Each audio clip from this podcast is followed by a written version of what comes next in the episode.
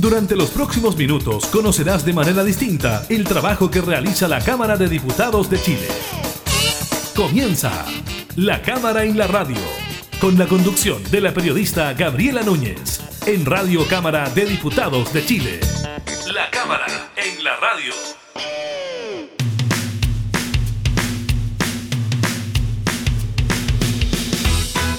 ¿Qué tal? ¿Cómo están? Bienvenidas y bienvenidos a un nuevo programa de la Cámara en la Radio. Estamos junto a ustedes, como siempre, entregando información legislativa y temas de actualidad. En esta oportunidad estaremos conversando con la diputada Francesca Muñoz, integrante de la Comisión de Familia de la Cámara, sobre este caso de violencia registrado en una residencia familiar del Sename de Carlos Antunes en la comuna de Providencia, así que le estaremos comentando de aquello. También, por supuesto, dentro de las medidas sanitarias adoptadas dentro del plan paso a paso la decisión del Ministerio de Salud de declarar cuarentena general para toda la región metropolitana y también eh, para otras comunas del resto del país, así que le estaremos comentando sobre aquello y del aumento importantísimo en el número de casos para esta jornada. Hay postura por parte del gobierno frente a la posibilidad de aplazar las elecciones. Según las Express, están las condiciones para realizar las elecciones el próximo 10 y 11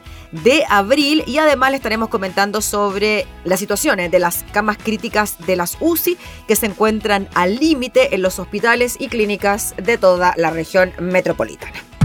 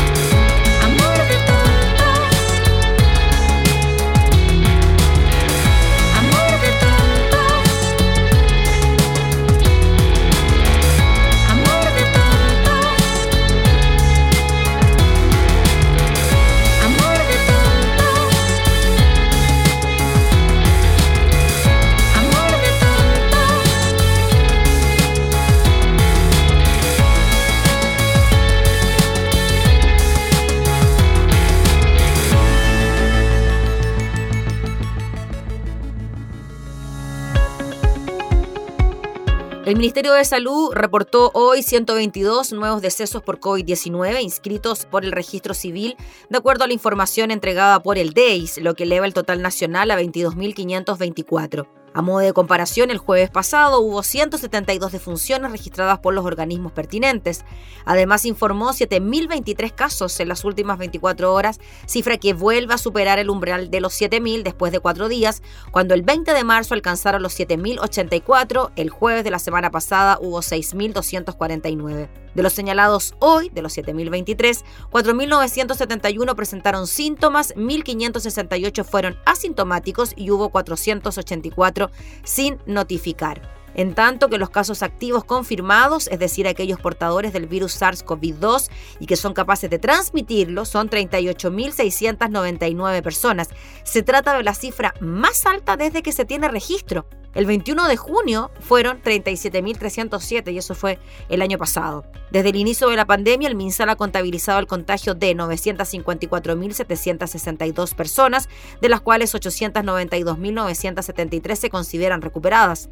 En el informe de hoy, solo dos regiones disminuyen sus casos y en los últimos siete días, y solo tres regiones disminuyen sus casos en los últimos 14 días, dijo el ministro París, quien agregó que el porcentaje de ocupación de camas a nivel nacional, incluyendo pacientes COVID y no COVID en las UTI, alcanza el 95%. Estamos viviendo una situación preocupante y estamos preocupados como autoridad sanitaria, como gobierno, y es por eso, dijo el ministro, que le pedimos a los habitantes de Chile que además se hagan partícipe de esta preocupación todos somos parte del país, todos tenemos responsabilidades que cumplir respecto a la pandemia. Eso en cuanto al número de casos y al balance que entrega el MinSal. Pero también en esta misma instancia se dieron a conocer informaciones sobre las comunas que avanzan y retroceden dentro del plan paso a paso.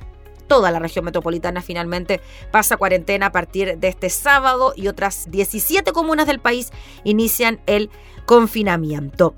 Así, luego de que este fin de semana la región ya tenía considerado la estricta medida de permanecer en sus hogares sin la posibilidad de pedir permisos, se determinó que desde el lunes se continuará en fase 1. De este modo, el Ministerio de Salud informó que pasan a cuarentena desde este sábado a las 5 de la mañana las siguientes comunas: Paine, Recoleta, Lámpalo, Barnechea, Providencia, Tiltil, Conchalí, Quilicura, Vitacura, Las Condes, Alhuehue, Churaba, Colina y San José de Maipo. Esta situación también afectará a otras 17 comunas del país. Ese será el caso de Antofagasta en la región de Antofagasta y Diego de Almagro en Atacama, junto con Los Vilos, con Barbalá y Ovalle en la región de Coquimbo. En tanto, en la región de Valparaíso pasarán a fase 1 Yayay, Cartagena y Olmué. En la región de O'Higgins, esto se ha decretado para Litueche, Placilla, Santa Cruz y San Vicente. También entrarán en confinamiento Molina y Teno en la región del Maule, Negrete en Biobío, además de Melipeuco y Gorbea en la Araucanía. Desde el MinSal se informó que siete comunas retrocederán a transición también desde este sábado a las 5 de la mañana. Se trata de Alto del Carmen en Atacama, Santa María y Papudo en Valparaíso, además de Río Claro, Gualañé y Curepto en el Maule, Curaco de Vélez en los lagos y todas ellas tendrán cuarentena los fines de semana y festivos. Por último, desde el gobierno se determinó que esta vez solo tres comunas pasarán a preparación y lo harán desde el lunes 29 de marzo. Entrarán a fase 3 Paredones y Lolol en la región de O'Higgins y Ningüe en la región de Ñuble.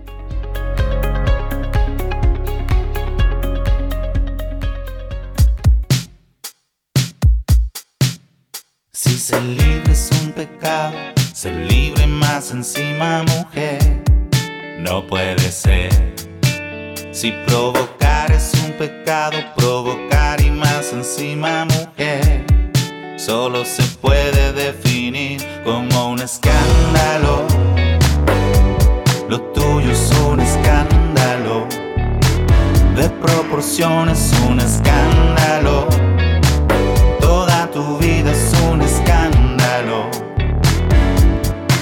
Si abortar es un pecado, si reclamar es un pecado, si ser rica, caliente, soberbia, valiente, tomar tus decisiones en un mundo de hombres, es un escándalo.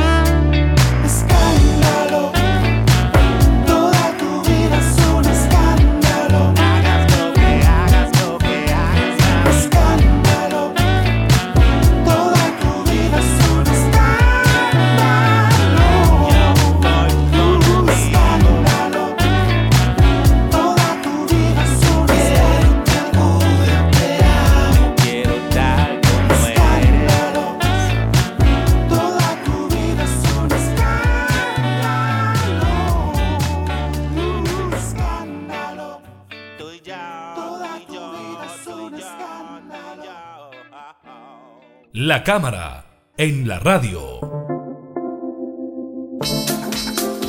De forma unánime, la sala de la Cámara de Diputadas y Diputados acordó presentar un recurso de protección a favor de los niños y niñas y adolescentes del Servicio Nacional de Menores que se encuentran en la residencia familiar ubicada en Carlos Antunes. Esto surge luego de la viralización de un video donde se puede escuchar a uno de los niños de la residencia suplicar por ayuda y asegurar que estaba siendo maltratado. Vamos a hablar de este tema con la diputada Francesca Muñoz. Ella es integrante de la Comisión de Familia de la Cámara. ¿Cómo está, diputada? Muchas gracias por recibirnos. Hola, muy buenos días, Gabriela. Muchas gracias por la invitación. Bueno, y como tú bien dices, ¿cierto? Es una situación muy dolorosa, eh, lamentable. Eh, yo sé que ha impactado a todo el país, a todas las, familias, la ciudadanía. Eh, este video, obviamente, que, hemos visto, eh, donde es cierto, está un niño siendo vulnerado en su derecho, está siendo maltratado. Y como tú decías, está en un proceso de investigación, está en pleno cierto desarrollo todo lo que está en la investigación del Ministerio Público, está también la Defensoría, y obviamente nosotros también, yo como parlamentaria, ya he mandado los oficios, eh, la, comisión también de, familia que también va, a iniciar también las acciones en una, en una sesión especial, ¿cierto? Analizar los hechos, vamos también a invitar.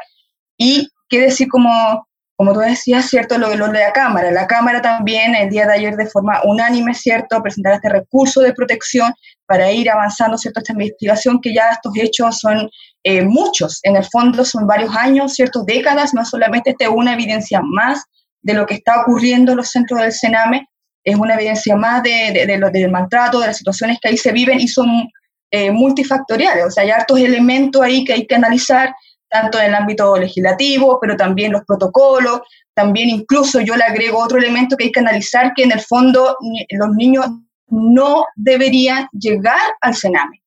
Es un elemento que yo le agrego porque en el fondo también debemos tomar medidas a largo plazo, cuidando cierto el fortalecimiento de la familia, eh, hay un proyecto también que, está, que incorpora cierto la creación de, de, una oficina, de una oficina de la niñez, pero con sus familias, niños y sus familias, que van a entregarle a ellos cierto las herramientas a los padres para que tengan cierto las la, herramientas para la crianza, también van a tener herramientas para evitar cierto todo lo que es la, la vulneración de derechos, evitar la violencia intrafamiliar y así. Entonces también yo creo que ahí debemos también poner el foco en eso, que no solamente, cierto, eh, que también debemos ver lo que está ocurriendo dentro, pero también medidas a largo plazo, es decir, los niños no deberían estar en el Sename, ¿cierto? Deberían estar con sus familias, con, personas, ¿cierto?, que los cuiden, que obviamente es de, de, mejor manera y no el Estado. O sea, yo creo que también para allá debemos avanzar y recordar que este gobierno, el gobierno, ¿cierto?, eh, creó el Ministerio de Familia, ¿cierto?, recientemente.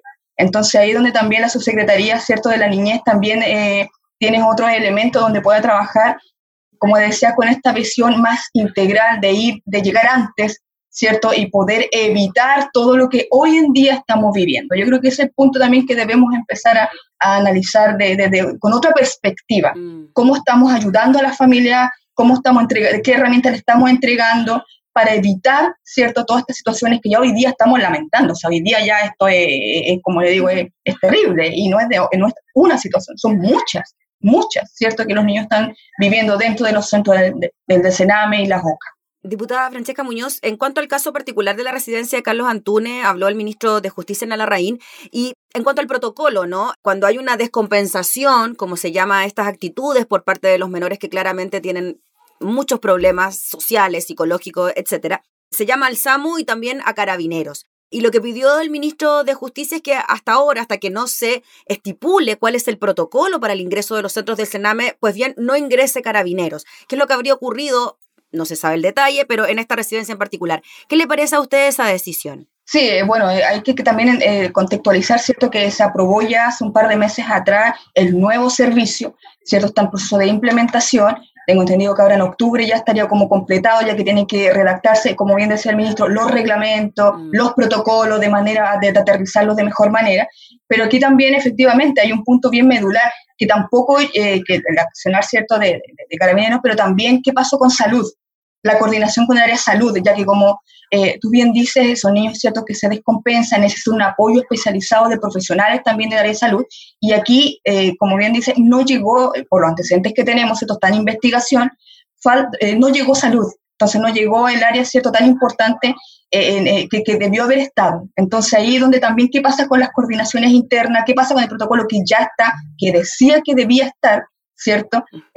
cubriendo también la otra área. Entonces ahí también, como le digo, es parte de la investigación, estamos en pleno desarrollo. Mm. Yo creo que es un punto medular también, o sea, podemos ver un área, ¿cierto?, que, el ministro la, abarcó, pero también eh, quizá la salud también, eh, estamos en plena pandemia, estamos complejos, ¿cierto?, pero los niños eh, que están dentro de los centros necesitan un apoyo específico, necesitan un equipo permanente, ¿cierto?, que esté disponible para ellos y que no dependan de la contingencia. Entonces yo creo que eh, también es un punto que debe profundizarse. Pero entiendo que obviamente está todo en proceso de investigación. Sí, diputada, usted nos decía ya que se había aprobado la creación de este nuevo servicio para de alguna manera reformar, reformular este Servicio Nacional de Menores. ¿Usted cree que pasa por ahí la solución? ¿Pasa por un tema de recursos? ¿Pasa por un tema de disposición? ¿Por dónde cree usted que pasa finalmente esta solución? Porque ya son décadas en que se acarrea un problema de estas características pasando de administración en administración y no se soluciona. Sí, efectivamente, recordar que estamos, como le decía, en pleno proceso de los CREAD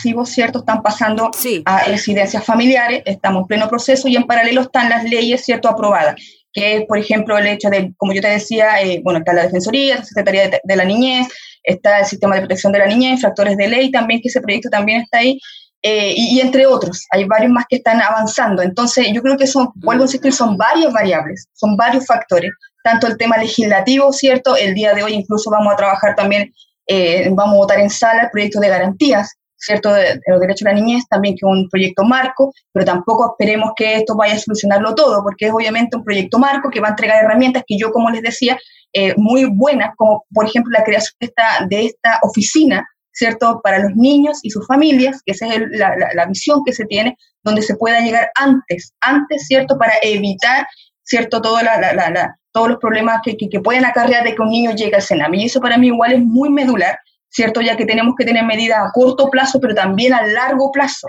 Como sabemos, la familia es el núcleo fundamental de la sociedad, por lo tanto también se debe trabajar eso, vuelvo a insistir, eh, de una manera distinta, con otra perspectiva.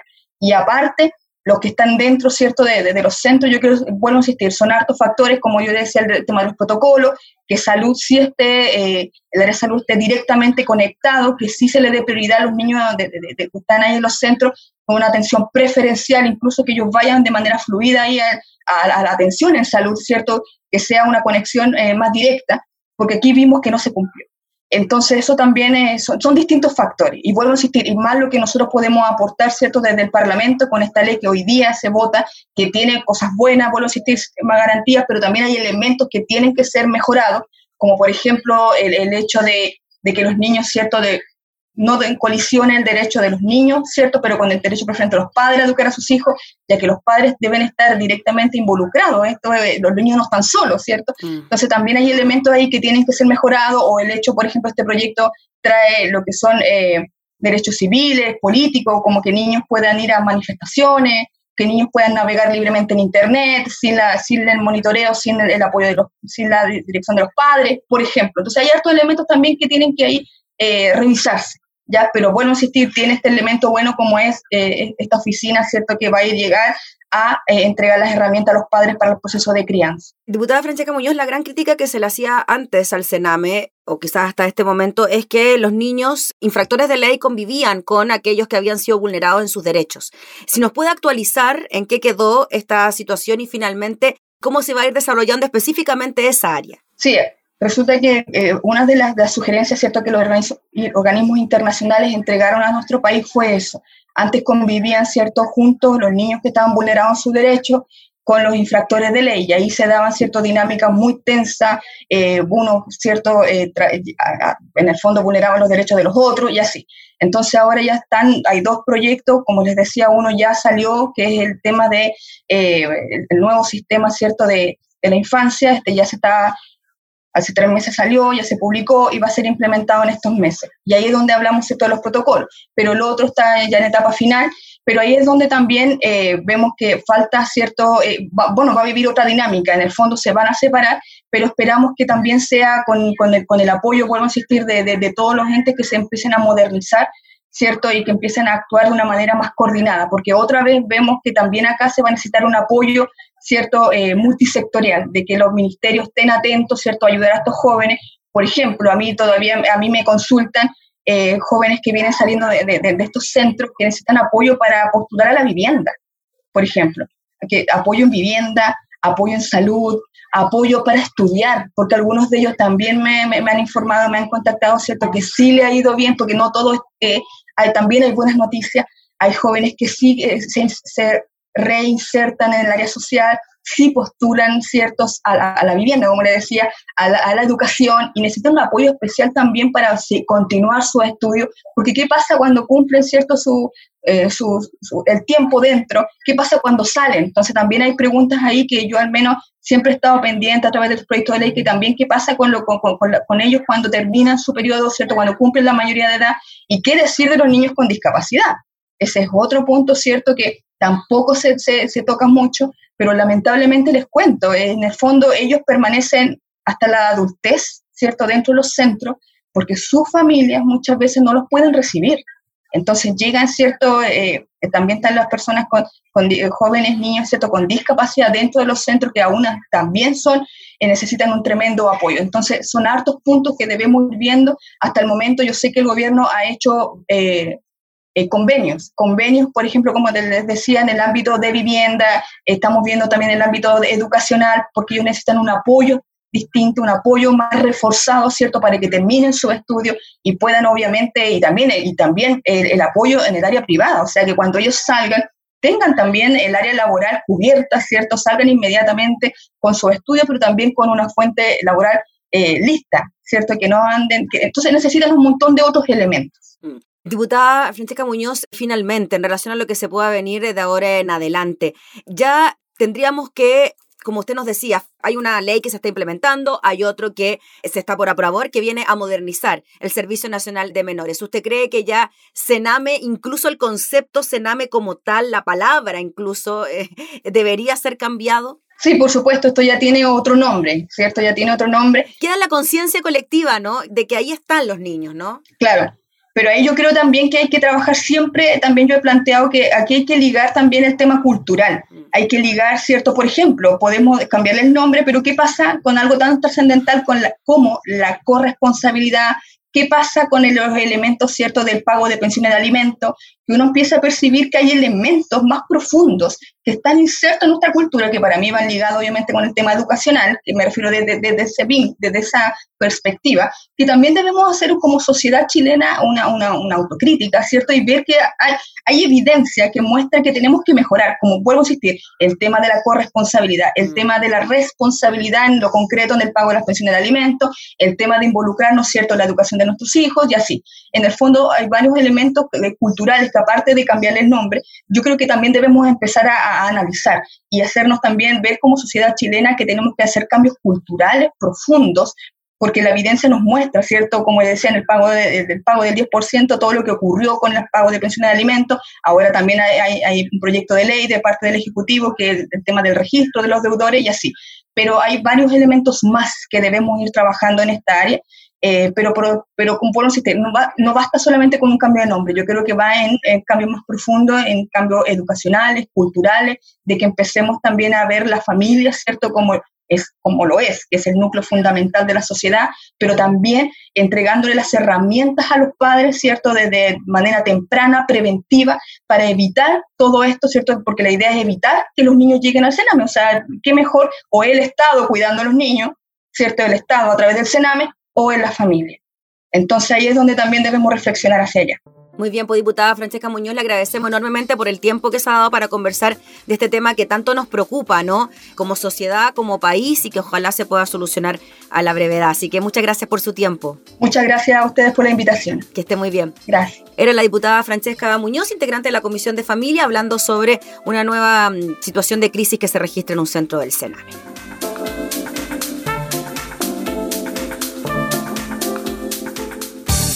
Estás escuchando la Cámara en la Radio, con la conducción de la periodista Gabriela Núñez.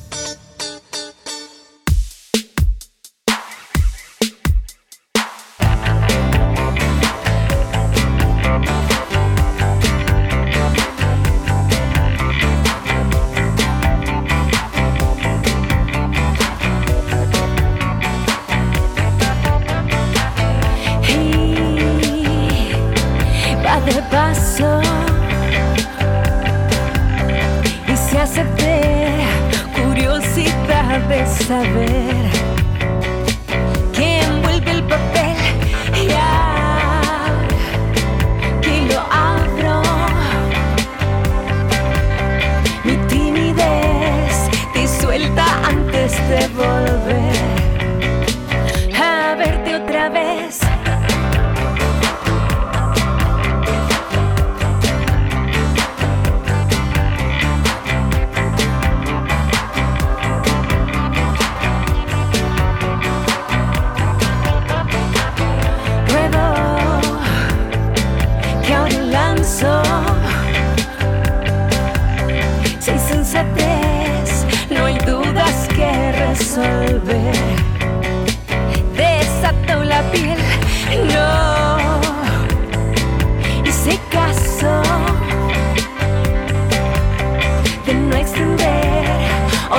you can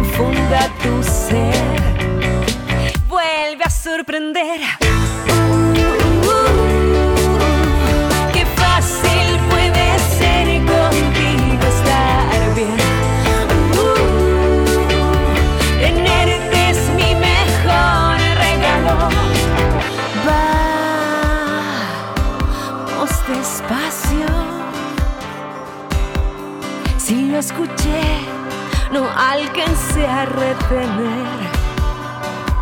Vas a otro nivel, sabes que aunque trato de contener, impulso me hace correr hasta donde estés.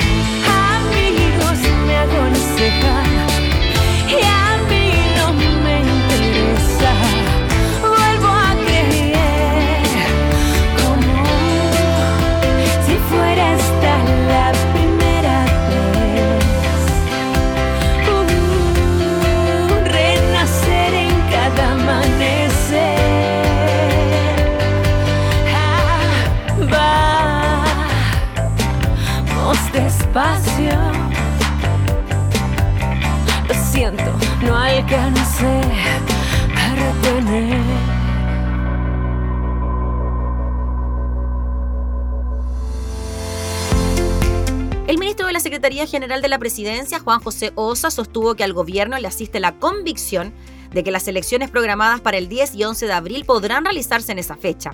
Ayer, con la presidenta del Colegio Médico, Isquia Siches, convocó una sesión abierta a la ciudadanía el próximo 29 de marzo, en la que participen los presidentes de partidos políticos, gobierno, Senado y la Cámara de Diputados, entre otros, donde se analicen las condiciones epidemiológicas y con ello la pertinencia de realizar los comicios ante el aumento de contagios registrado durante las últimas semanas. Sobre lo anterior, el ministro de Salud Enrique París respondió que hay que estar atentos a lo que ocurra y explicó que la mayoría de la gente que ha sido consultada del ámbito político prefiere mantener las fechas actuales de las elecciones. Sin embargo, agregó, nada está escrito en piedra y estamos dispuestos a escuchar y dialogar y a tomar las decisiones en base a la evidencia, a los números, a lo que vemos publicado y recibimos día a día con nuestros expertos. Consultado por este tema, el ministro Osa respondió en Radio Universo que nosotros tenemos un mandato constitucional en orden a que las elecciones se hagan los días 10 y 11 de abril un mandato constitucional que fue obviamente empujado por el gobierno y también empujado por amplias mayorías, y en este sentido estamos trabajando de forma clara y muy focalizada en que las elecciones se realicen. En esta línea, el ministro comentó que tras el aumento de contagios de coronavirus experimentado durante las últimas semanas, se ratificó que fue una buena idea que los comicios se desarrollen en dos días.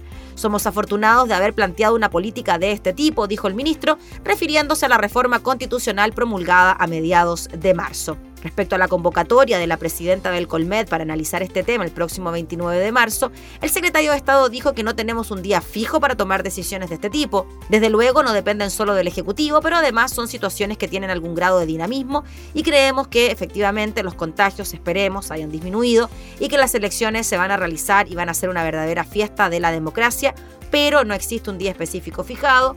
Obviamente, estas decisiones no se pueden tomar a última hora, pero hoy nos asiste la convicción de que lo vamos a lograr. También el ministro se refirió a la decisión de la Corte Suprema de autorizar la realización de cultos religiosos, ¿ah? incluso en cuarentena, para Semana Santa. Junto con reconocer que no le dio aún el fallo, el ministro Osa comentó que se trata de la libertad de culto, no se trata de la libertad para ejercer cualquier actividad económica. Hay que ver bien si derechamente se está ampliando el aforo o se está permitiendo que cualquier persona pueda optar a ese aforo y van a ser las iglesias las que van a tener que velar porque se cumplan. Se hace cargo de una necesidad muy importante de las personas, dijo el ministro. Se ha transformado en una necesidad muy grande y muy potente para quienes sí lo son, agregó refiriéndose a las personas creyentes y además aseguró que con esto no se está abriendo la puerta para que otros grupos también se puedan reunir.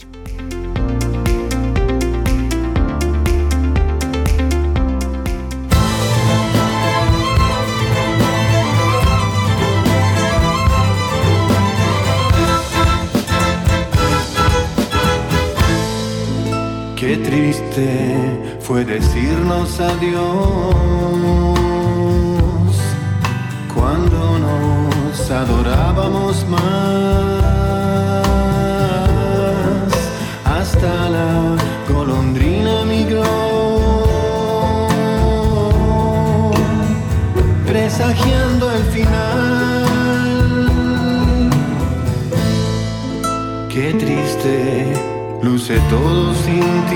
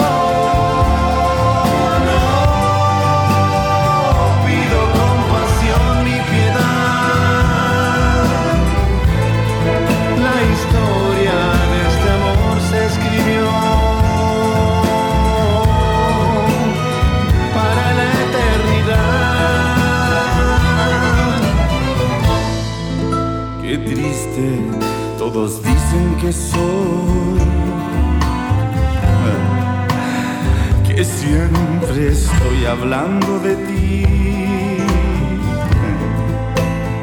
No saben que pensando en tu amor,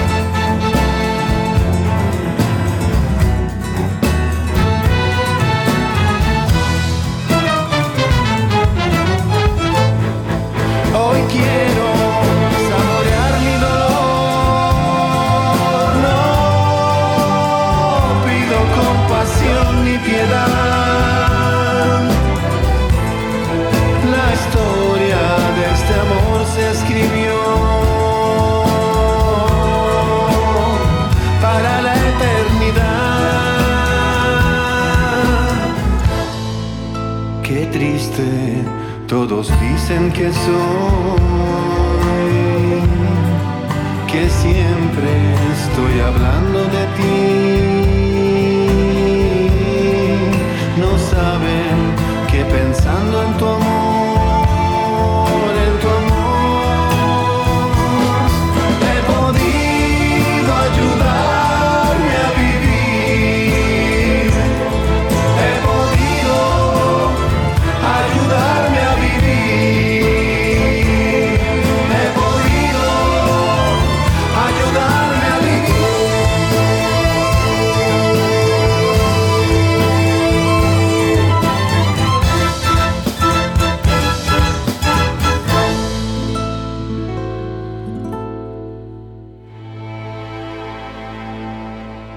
La cámara, en la radio.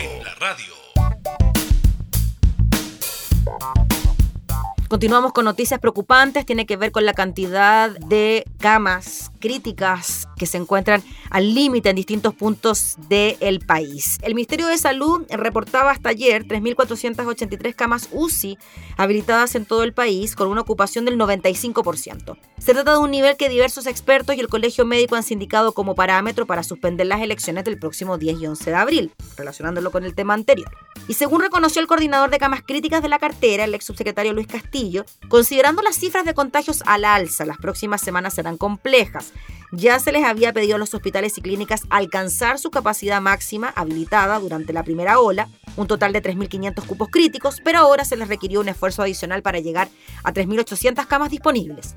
El plazo para la primera ampliación masiva de camas, a partir del decreto publicado por redes asistenciales, venció el pasado 22 de marzo y estipulaba un aumento del 100% de los cupos UCI en los distintos prestadores. Una meta que según los números que maneja la cartera y a los que tuvo acceso la tercera, no todos los hospitales y clínicas pudieron cumplir. Los prestadores que no cumplen el compromiso deberán ser fiscalizados y si efectivamente ese es el caso, habrá que tener una conversación con ellos para ver si se va a sancionar o si se va a implementar en conjunto con ellos un nuevo plan de crecimiento de camas UCI, comentó Luis Castillo. En la región metropolitana, la clínica Indisa, que durante la primera ola se posicionó como el prestador que más camas críticas habilitó en el sector privado, figura con 84 cupos de internación complejos habilitados del total de 102 que se les ha requerido. Sin embargo, el jefe de la unidad de pacientes críticos, el doctor Sebastián Ugarte, explica que si bien tienen las herramientas y la disposición, hay áreas que no han podido ser habilitadas para pacientes COVID-19.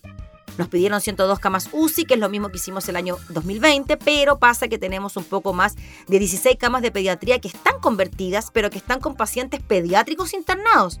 Y si comparamos, el año pasado el área pediátrica estaba vacía, pero no estamos seguros de que pueda vaciarse nuevamente, habiendo contagios entre niños de múltiples enfermedades, sobre todo respiratorias, aseveró el médico internista.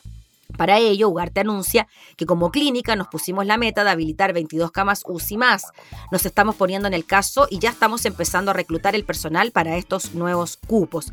Entre los privados también la Clínica Universidad de los Andes registra un cumplimiento menor al requerido por salud, con 14 camas habilitadas por debajo De los 26 cupos, su máximo histórico instalado en pandemia, frente a ello, la subdirectora médica de la clínica, Natalia Siervo, explica que tenemos una capacidad basal de 6 camas críticas.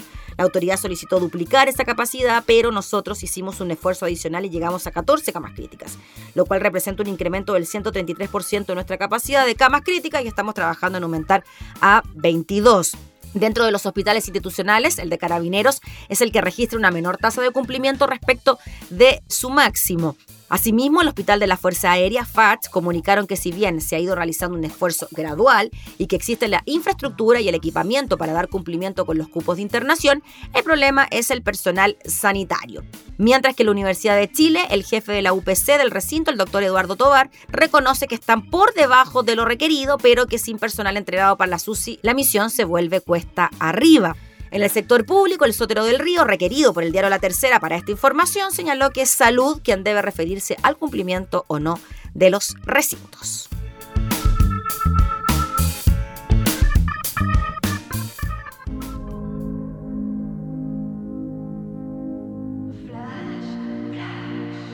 No se puede dar andú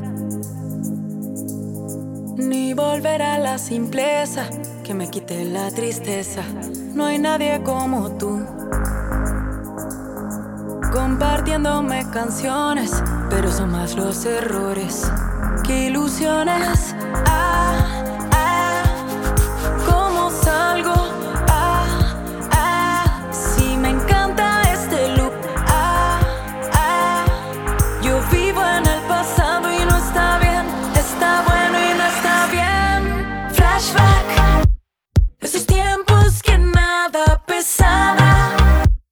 Mi deseo, tu sueño y el alba. Un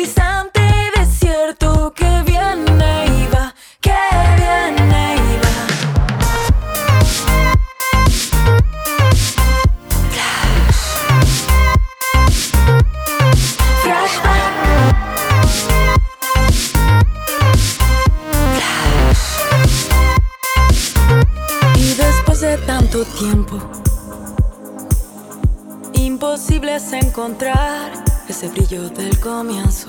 Pero hablemos del presente. Quizás ya no brilla igual, pero siempre se mantiene. Se mantiene. Ah, ah, permanece.